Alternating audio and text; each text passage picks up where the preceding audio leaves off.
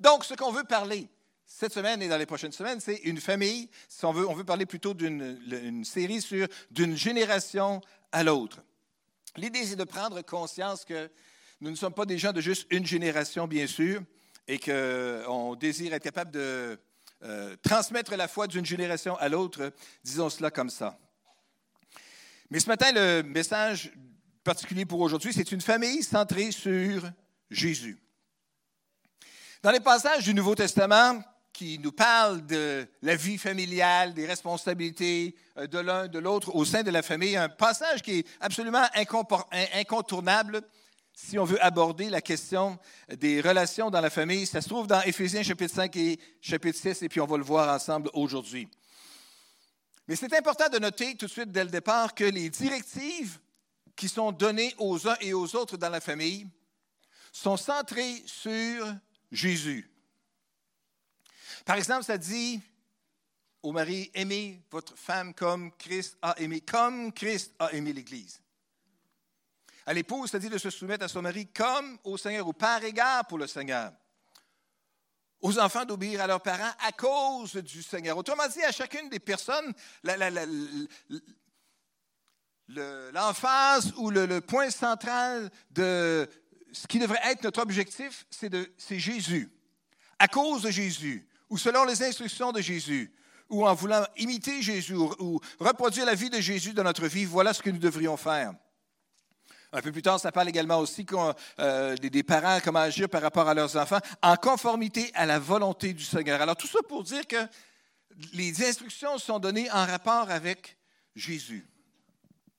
Les relations entre les uns et les autres dans la famille ne sont pas centrées ou ne devraient pas être centrées sur les autres et sur ce qu'ils devraient faire pour qu'on soit capable de vivre en harmonie. Tellement souvent, c'est tellement une réaction naturelle que nous avons. De s'attendre que pour vivre en harmonie, c'est pas compliqué. C'est nous autres qui l'avons la note, puis toutes les autres ont besoin de s'aligner avec notre note. Hein? Si on veut vivre en harmonie, c'est pas compliqué, ils ont juste à apprendre qui je suis, puis après ça, être capable de s'aligner avec ça. Alors, ça, c'est la façon naturelle, la mauvaise façon d'être capable d'aborder le sujet. Une vie familiale harmonieuse, c'est certainement pas celle où on exige à chacun des autres autour de nous autres de eux autres changer et de s'ajuster, puis nous autres, on ne fait aucun changement. Pas de même, ça marche. Vous avez déjà découvert ça, bien sûr. Hein? Les relations les uns avec les autres ne devraient pas être centrées donc sur les autres et les exigences que nous avons à leur égard, mais elles devraient plutôt être centrées sur Jésus et sur ce que cela devrait faire ou devrait inspirer, devrait produire dans ma vie. Alors lisons ensemble ce passage-là dans Éphésiens chapitre 5, à partir du verset 21 ensemble ce matin. Parce que vous révérez le Christ, vous vous soumettrez les uns aux autres. Et vous, femmes en particulier, chacune à son mari, et cela par égard pour le Seigneur. Le mari, en effet, est le chef de sa femme, comme le Christ est le chef, la tête de l'Église, qui est son corps et dont il est le sauveur. Mais comme l'Église se soumet au Christ, de même la femme se soumet en toutes circonstances à son mari. Quant à vous, Marie, que chacun de vous aime sa femme comme Christ a aimé l'Église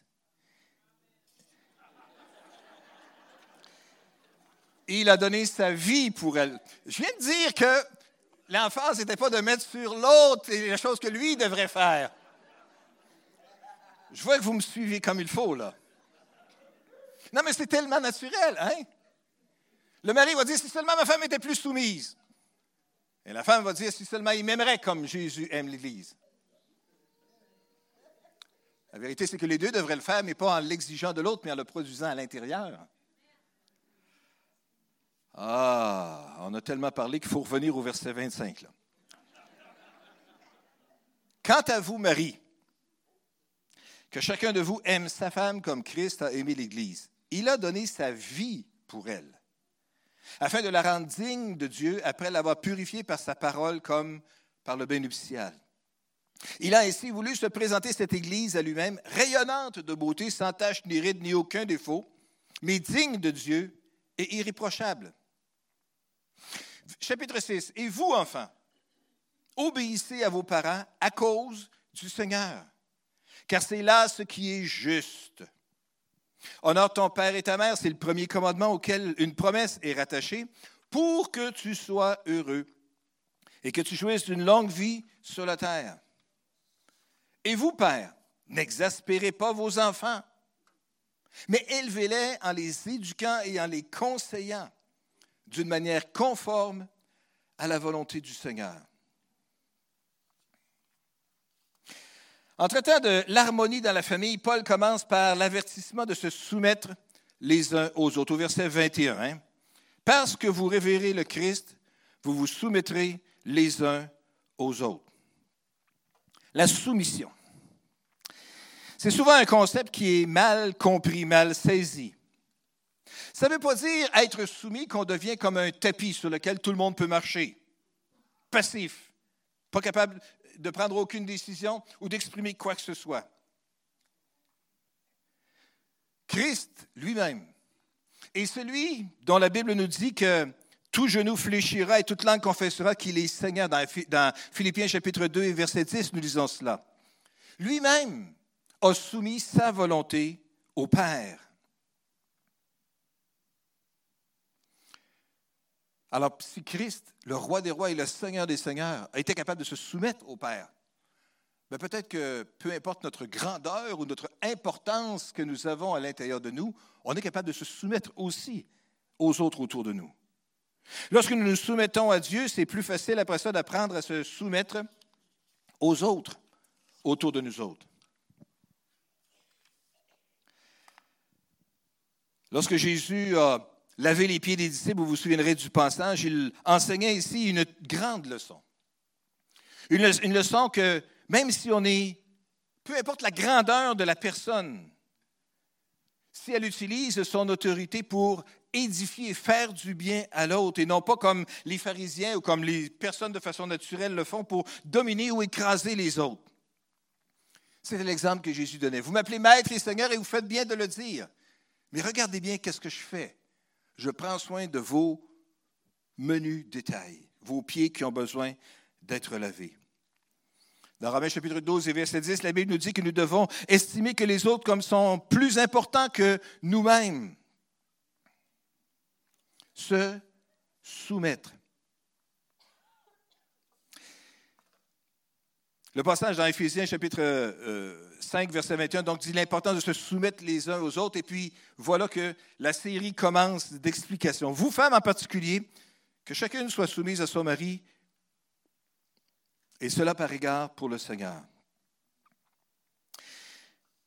Alors qu'on examine les paroles euh, de Paul à ce sujet-là, il est important de noter que les paroles de Paul s'adressent euh, aux maris et aux épouses. On se rappelle que c'est dans un contexte d'une famille chrétienne que ça se passe ici. Ça ne suggère pas nulle part que la femme, en général, est inférieure à l'homme ou que les femmes devraient se soumettre à tous les hommes en n'importe quelle situation. Ce n'est pas ça que ça dit ici. Ça dit femme, en particulier avec votre mari, et cela par égard pour le Seigneur, donc ça s'adresse à des croyants. Ça ne veut pas dire se soumettre qu'une femme devient un esclave. Et toutes les femmes disent? Parce que le mari doit aussi se soumettre, n'est-ce pas, à Christ. Et les deux doivent vivre sous la seigneurie de Jésus afin que l'harmonie puisse être capable de s'opérer. Se soumettre. Une parole tellement dure à entendre, des mots extrêmes en 2020. Mais si on utilisait plutôt le mot collaborer, ça prend tout de suite une tournure un peu différente. Une femme soumise, ce n'est pas une femme qui n'a pas rien à dire, qui n'a pas le droit d'avoir des idées, qui n'a pas le droit d'avoir des bonnes idées. Et un, un, aperçu qui vaut la peine d'être entendu. Mais la soumission veut dire être prêt à collaborer être prêt à collaborer. Alors, dans l'harmonie, centrée sur Jésus, et la femme devrait faire ça à l'intérieur du couple, par égard pour le Seigneur. Pas parce qu'il est parfait. Ah, je ne veux pas dire du Seigneur, l'autre, le, mari. Là. On ne se soumet pas au mari parce qu'il est parfait. On ne se soumet pas au mari parce qu'il a des bonnes idées. On ne se soumet pas parce qu'il est le meilleur. Bien que. Non, bon.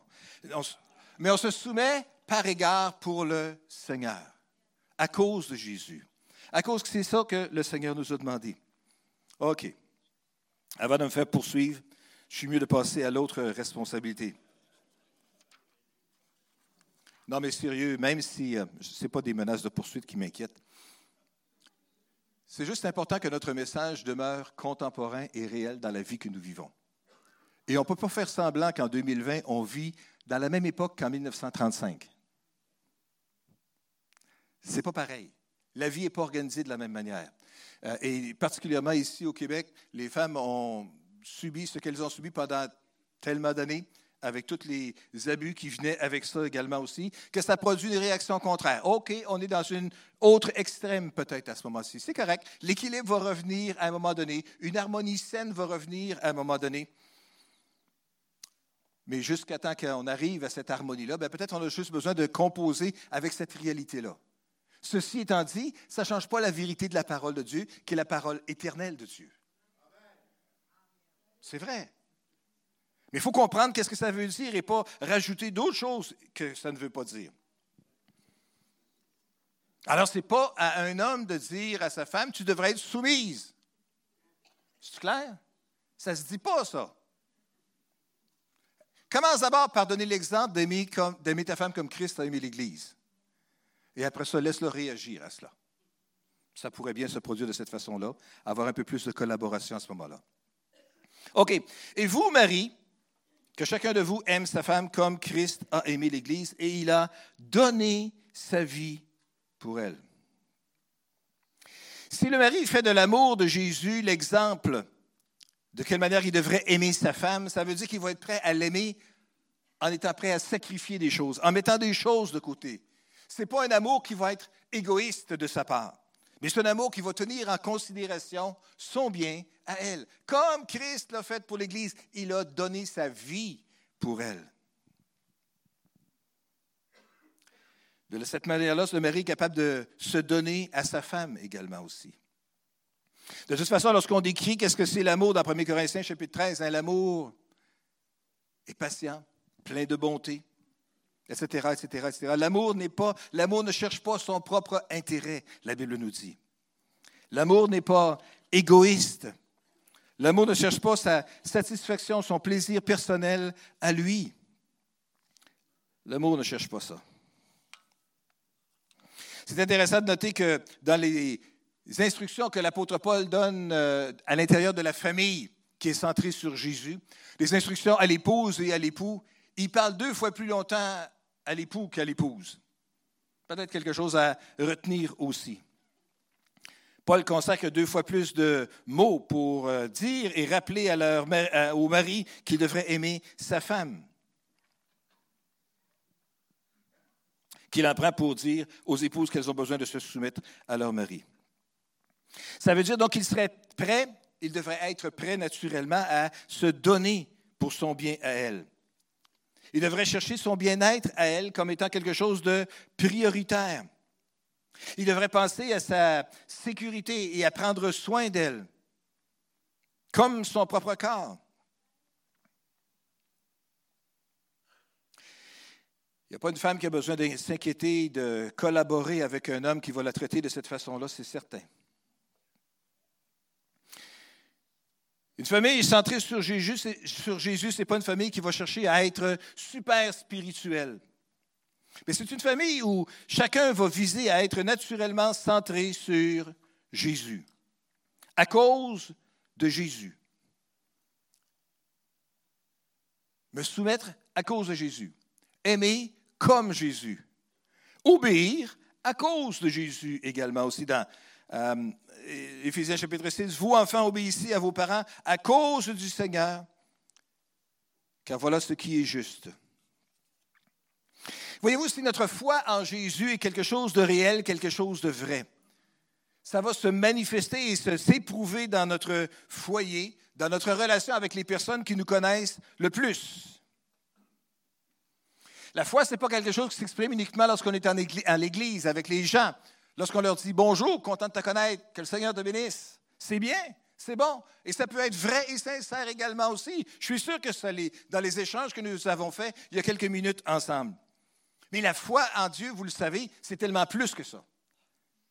C'est tous les jours. Lorsque ça va bien, lorsque ça va moins bien.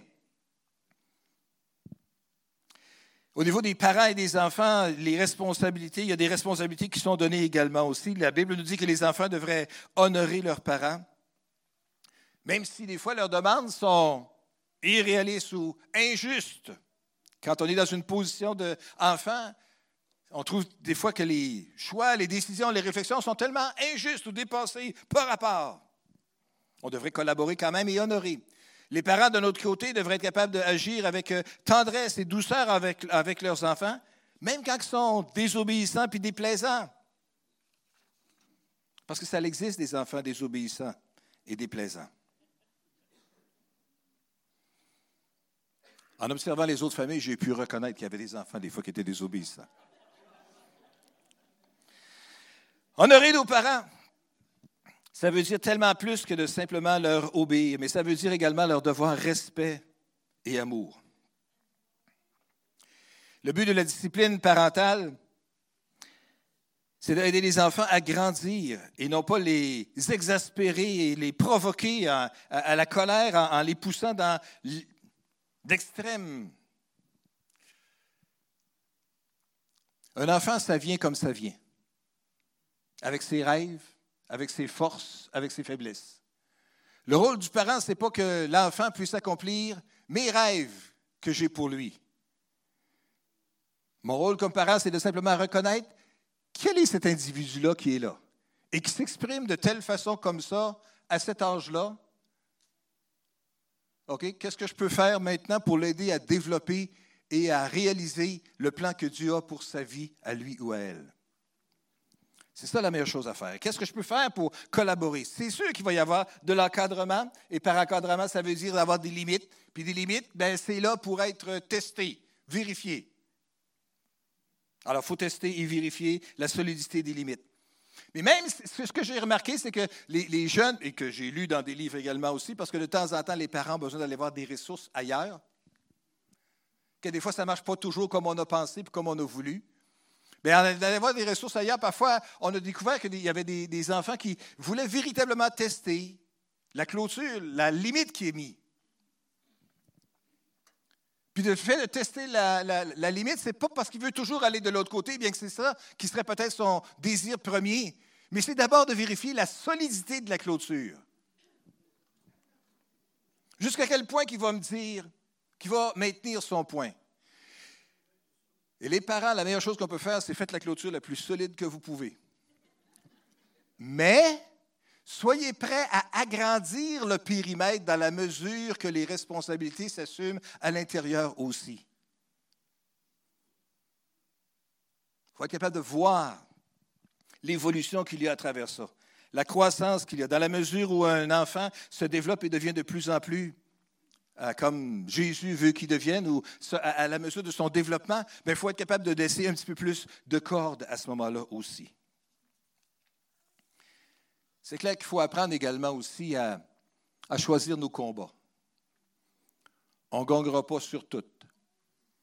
Alors, il faut juste choisir quelles sont les choses les plus importantes et quelles sont les autres qui sont plus accessoires, même si les choses accessoires sont profondément dérangeantes n'est pas si grave que ça si les choses essentielles, elles, sont maintenues, qui sont comme honorer Dieu, garder du respect à l'intérieur de la famille, être capable de développer des relations respectueuses avec les autres personnes. Parce qu'un jour, ce jeune-là, cet enfant-là, aura plus nécessairement de relations directes avec nous autres, en tout cas de relations d'obéissance parentale et tout ça, mais il va avoir à vivre avec un patron à quelque part. Comment il va réagir? Lorsque le patron va demander quelque chose, ou lorsque le gouvernement va demander quelque chose, ou lorsque la police va demander quelque chose, comment il va réagir à ce moment-là? Avec l'autorité? C'est important de lui apprendre à réagir de la bonne façon. Ce qui veut dire que vous allez subir des contre-coups de cet apprentissage-là aussi. Mais ça fait partie du rôle du parent. Si les enfants sont laissés à eux-mêmes, ils seront rebelles. C'est donc la responsabilité des parents de les enfants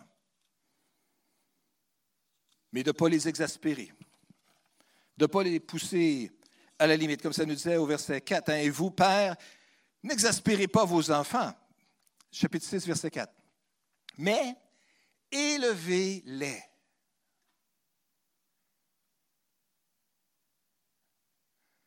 Les enfants, ça a besoin d'être élevés. On ne peut pas les laisser s'élever tout seuls.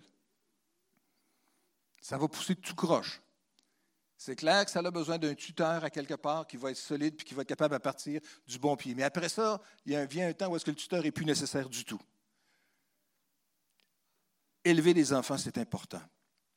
Ça ne veut pas dire de contrôler toute leur, euh,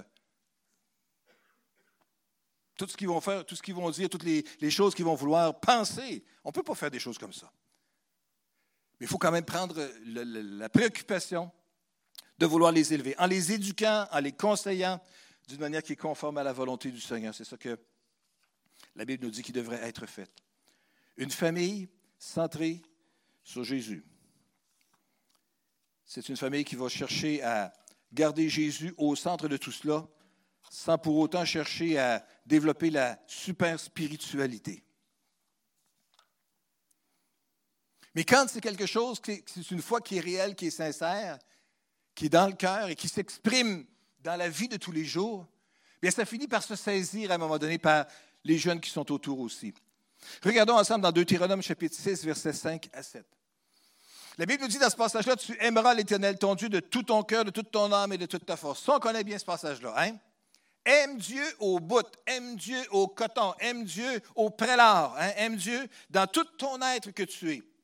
Verset 6, et que ces commandements que je te donne aujourd'hui restent gravés dans ton cœur. Verset 7, tu les inculqueras à tes enfants et tu en parleras chez toi, dans ta maison, quand tu marcheras sur la route, quand tu te coucheras et quand tu te lèveras. Dieu était certainement préoccupé par la conduite euh, extérieure de son peuple. Mais Dieu était également préoccupé par leur cœur, que leur cœur soit entier à eux. Et avant de donner des instructions de comment passer la foi aux enfants, Dieu dit d'abord, assure-toi que toi, ton amour pour moi soit solide, de tout ton cœur, de toute ton âme, de toute ta force.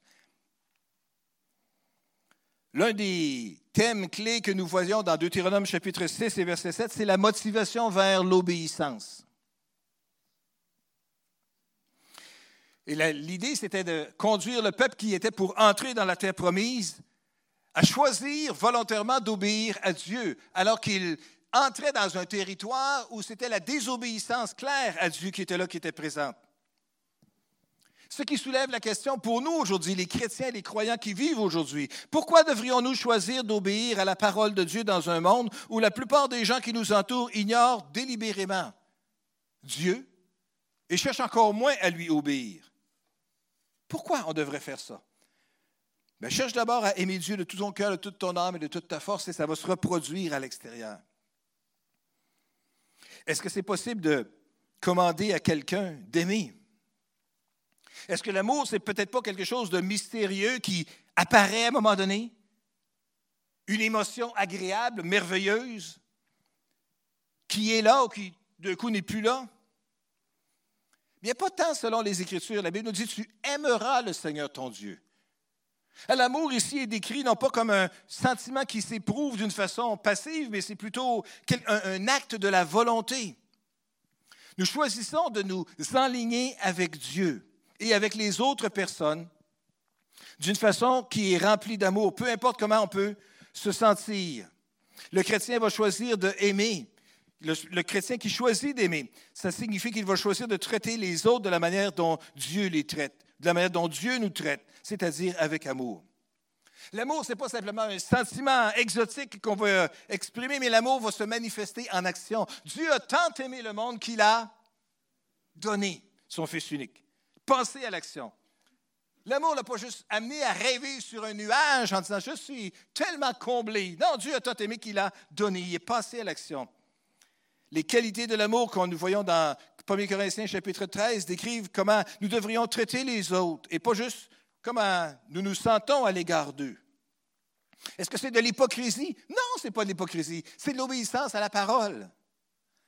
C'est de faire honnêtement ce qu'on ressent être bien devant Dieu.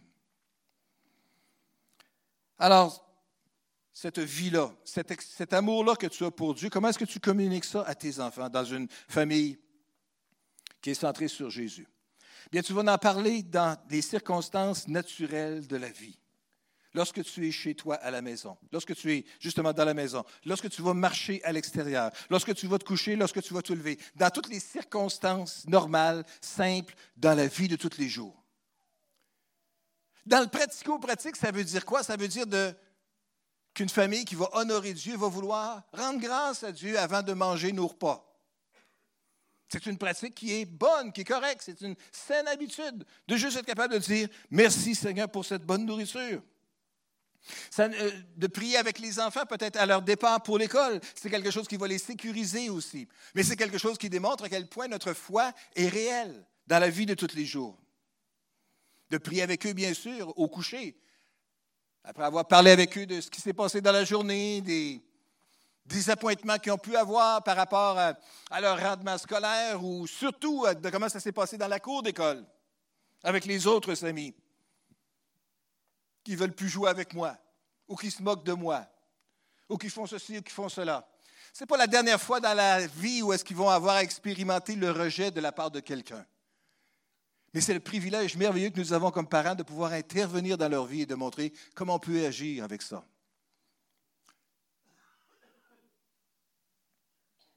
En se tournant vers celui qui ne nous laisse pas et qui ne nous abandonne pas. C'est le plus merveilleux message qu'on peut envoyer à nos enfants. Les sécuriser que jamais Dieu va nous laisser les mettre de côté, parce qu'il les aime d'un amour éternel. S'il y a quelque chose qu'on peut leur communiquer qui va leur donner cette confiance-là en eux et en Dieu, c'est vraiment cela. Prier lorsque les besoins se présentent également aussi, que ce soit des besoins physiques ou que ce soit d'autres choses tu les inculqueras à tes enfants. Comme on a vu tantôt, élevez-les, les enfants. C'est la responsabilité des parents de l'élever. Alors, on ne demande pas la permission aux enfants le samedi soir. Ça vous tente-tu d'aller à l'église demain? On va à l'église. On ne pose pas de questions. C'est comme s'il neige, est-ce que le carrefour est ouvert? C'est clair que le carrefour est ouvert. Le carrefour est toujours ouvert sauf indication à 6h30 sur Facebook. Hein? Alors, on va à l'Église, c'est la même chose. une plus grande message que les parents peuvent envoyer sur l'importance de la foi et de la vie régulière euh, euh, spirituelle avec Dieu, vécue en communauté les uns avec les autres, c'est d'apprendre aux enfants comment ce n'est pas discutable d'aller à l'église le dimanche matin. J'ai mal à la tête, mais je vais à l'église. Ben, pas si je perds connaissance puis je devrais m'en aller à l'urgence, c'est d'autres choses. On n'est pas légaliste non plus. Mais sans être légaliste, on peut juste être ferme dans nos convictions et de les transmettre. C'est sûr que ça va bougonner. C'est sûr qu'ils vont tout faire pour étirer ça. Ah, je n'ai pas trouvé mon deuxième bas, je le trouve plus, il n'est plus dans mon tiroir. Toutes sortes de choses pour nous retarder. Ça va développer votre patience. Ça va développer euh, l'assurance que vous continuez à faire la bonne chose. Mieux vaut arriver cinq minutes en retard, même avec deux bas de deux couleurs différentes, mais d'être à l'église. Il va mettre les bas à la bonne place dans le bon tiroir les autres semaines parce qu'il va savoir que ce n'est pas négociable. Bon, il va à l'église. Ça fait partie de tester la solidité de la clôture, les principes que nous avons. Élevez vos enfants, entourez-les, soutenez-les. Ça fait partie du rôle parental ici de une autre chose importante. Transportez vos enfants aux activités qui les intéressent. Soyez là. Soyez le chauffeur désigné en tout temps, que ce soit pour les soirées des aventuriers, pour la réunion de jeunesse de vendredi soir, ou pour des sorties avec les amis. C'est important. Vous ferez vos autres choses que vous avez à faire qui sont si importantes une autre fois. Parce que cette fois-là, vous avez encore plus important à faire, transporter vos jeunes vers des activités où est-ce qu'ils seront entourés d'amis qui aiment Dieu, où est-ce que des bonnes valeurs vont être enseignées également aussi. Les parents qui sont centrés sur Jésus vont chercher à élever leurs enfants, inculquer leur foi également aussi, mais s'intéresser à eux et qu'est-ce qui les intéresse. Que ce soit au niveau musical ou que ce soit au niveau euh, de, en tout cas, leurs différents intérêts qu'ils peuvent avoir, s'intéresser à cela, être présent aux différents événements où ils participent, au concert de Noël lorsqu'ils chantent, pendant 15 secondes, dans une soirée de deux heures et demie. Mais soyez là pour le 15 secondes. Ayez votre téléphone prêt à prendre une photo et puis euh, tout ça. Il va, les enfants vont chérir ça pour les années à venir, même s'ils trouvent qu'il n'était pas bon, qu'il n'était pas ci, il n'était pas ça. Ils vont chérir ça pendant des années parce que vous êtes là, parce qu'ils sont importants, même si leur intervention dure juste 15 secondes dans deux heures et demie. Bien, moi, je vous dis, soyez là aux deux heures et demie à toutes les années du primaire, à toutes les années du secondaire. C'est important. Si vous pouvez vous libérer pendant la semaine, peut-être aussi pour être disponible pour les accompagner lors des sorties scolaires les voyager également aussi, être présent dans des événements, lors, des camps. Si vos enfants sont plus un petit côté militaire, quelque chose comme ça, être là présent aux parades qui sont importantes également aussi. Qui reçoivent une médaille, un ruban ou qui n'en reçoivent pas, ce n'est pas grave. Juste d'être là et de démontrer comment vous vous intéressez à eux et à ce qu'ils font. Être présent pour les différentes activités sportives que ce soit le hockey, que ce soit le basket, que ce soit le soccer, le baseball, ah, toutes sortes de sports qui s'inventent et qui disparaissent événements, également aussi. Il y avait une activité que je me rappelle d'être allé avec une espèce de gros ballon. Comment qu'on appelait ça, donc? Le kinball, ça existe encore? Non, hein, c'est ça. Il n'y a pas de Ligue nationale de kinball nécessairement, hein, en tout cas. Intéressons-nous aux activités des enfants. On va découvrir toutes sortes de choses. Ce n'était pas dangereux, le kinball, une espèce de gros, une grosse ballonne, mais plus, avec la, peau plus épaisse un peu, qui était capable de résister. Puis, en tout cas, il fallait dire kinball. S'intéresser à être présent auprès des enfants, c'est absolument important. Être une famille centrée sur Jésus, ce n'est pas être une famille parfaite. Mais c'est une famille qui est capable de reconnaître lorsqu'elle fait des imperfections, lorsqu'on fait des coches mal taillées, d'être capable de les avouer les uns aux autres. Mais d'être présent et de s'intéresser à ce qui les intéresse, c'est quelque chose qui est extrêmement important. Est-ce qu'on pourrait juste se lever ensemble? J'aimerais qu'on juste prier aujourd'hui, que Dieu puisse nous aider à être des bons parents pour nos enfants, des beaux grands-parents pour les enfants, des bons mononcles, ma pour les enfants, parce que vous savez, le rôle parental, des fois, il est absent dans la vie des enfants pour toutes sortes de raisons qui sont en dehors de leur contrôle.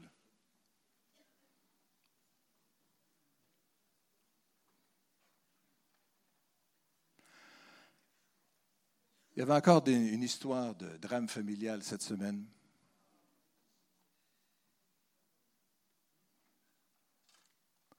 Quand une maman est tuée dans la jeune trentaine, et que c'est le papa qui s'en va en prison pour 25 ans ou je ne sais pas combien de temps, qui sera le papa et la maman des enfants? C'est sûr qu'il va y avoir des mononcles, des matantes, des grands-papas, des grands-mamans qui vont essayer de faire un bout de chemin. Vous êtes conscient de ça? On vit dans cette société-là, on est entouré de nouvelles comme ça.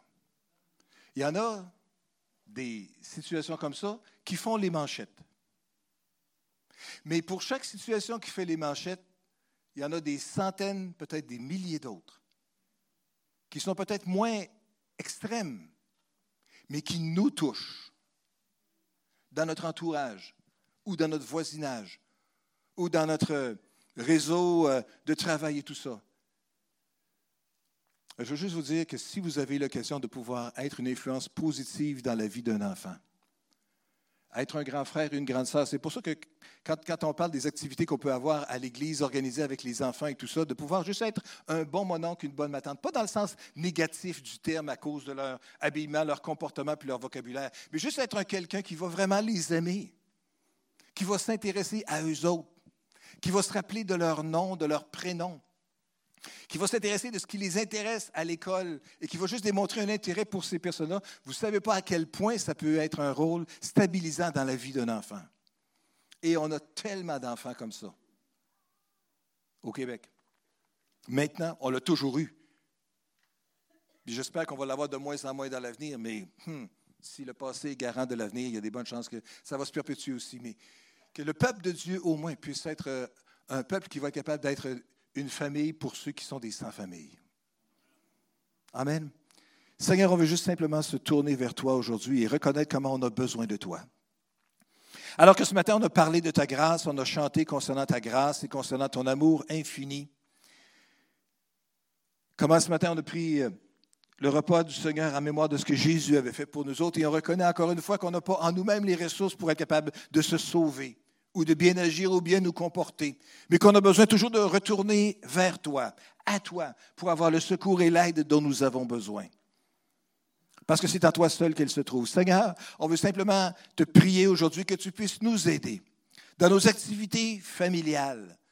Euh, peu importe euh, la saison de la vie où est-ce qu'on est, soit qu'on a des jeunes enfants à la maison, qu'on n'a pas encore d'enfants à la maison, ou qu'on n'a pas d'enfants à la maison, ou qu'on est des, grands-parents ou des oncles ou des tantes. Ou des... Seigneur, aide-nous juste à être une bonne influence pour des enfants dans notre génération, Seigneur particulièrement des enfants dans notre Église, mais également les enfants dans notre voisinage, les, enfants dans notre parenté. Aide-nous, Seigneur, à être des bons modèles. Aide-nous, Seigneur, à être des gens qui vont être remplis d'amour, c'est-à-dire des gens qui vont s'intéresser à leur situation et à leurs préoccupations.